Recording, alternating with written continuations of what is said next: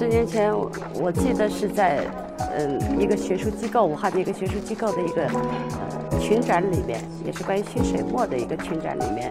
那我走进展厅的时候呢，嗯，在很很多的作品里面，突然有一幅作品，一种气感染我，我觉得是超凡脱俗的一个气。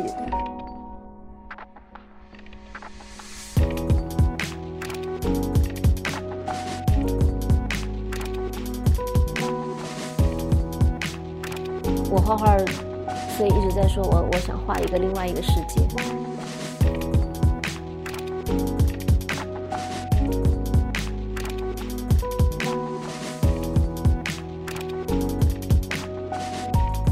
聆听自然中的声音，然后你有些想或者不想都可以。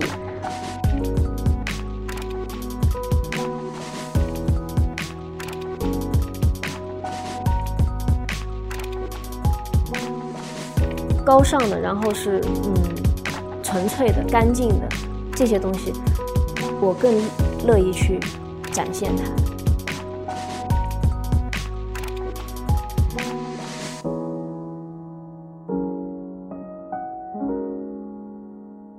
我们聊面相嘛，就是一个人有各种各样不同的长相，但是按面相来讲，婴儿的长相它是最高的一个境界，所有的东西它都是。饱满的、张开的，它都在绵延的发展。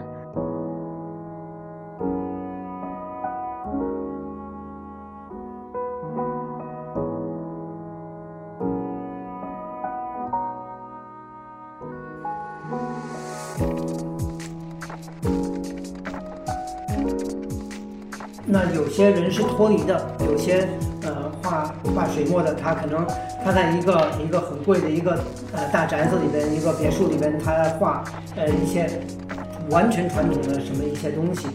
可是这个庞老师，他是他通过自己的这种状态境界，安静下来以后，通过一种更寂寞的、更安静的一种状态里边，他去体会某些在世界里边存在的东西。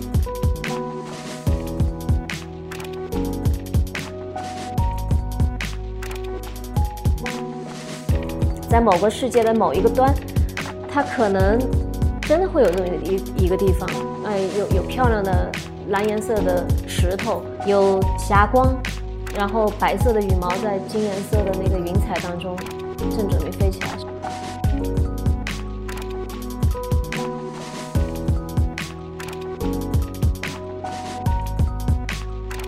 对着打开，它有一定的独立性，但同时它也有一定的这个对称。在那边叫蝴蝶册，我觉得蝴蝶册这个名字很好听。然后我说，那那我也要画一个蝴蝶册。我不想画特别造作的，其实都是很真实的一些一些存在，是感官上的一些存在。某些飞白就不是把它画的很具体，让它留有更多的这种念想。然后很多笔触是通过观众的这个视觉来完成的，就像中国话讲的，就是。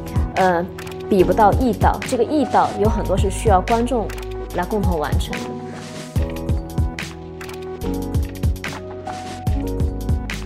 呃，我觉得他非常可喜的就是，我在他作品里面，从现实生活的情感的情绪的角度上来讲，我看到了一种非常宁静的丰富，啊，非常安静的那种丰富。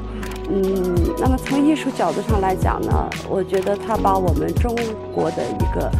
不是一个口号，而是中国文化和艺术的精髓，就像在血液里面流淌一样，非常自然的把它表达出来了。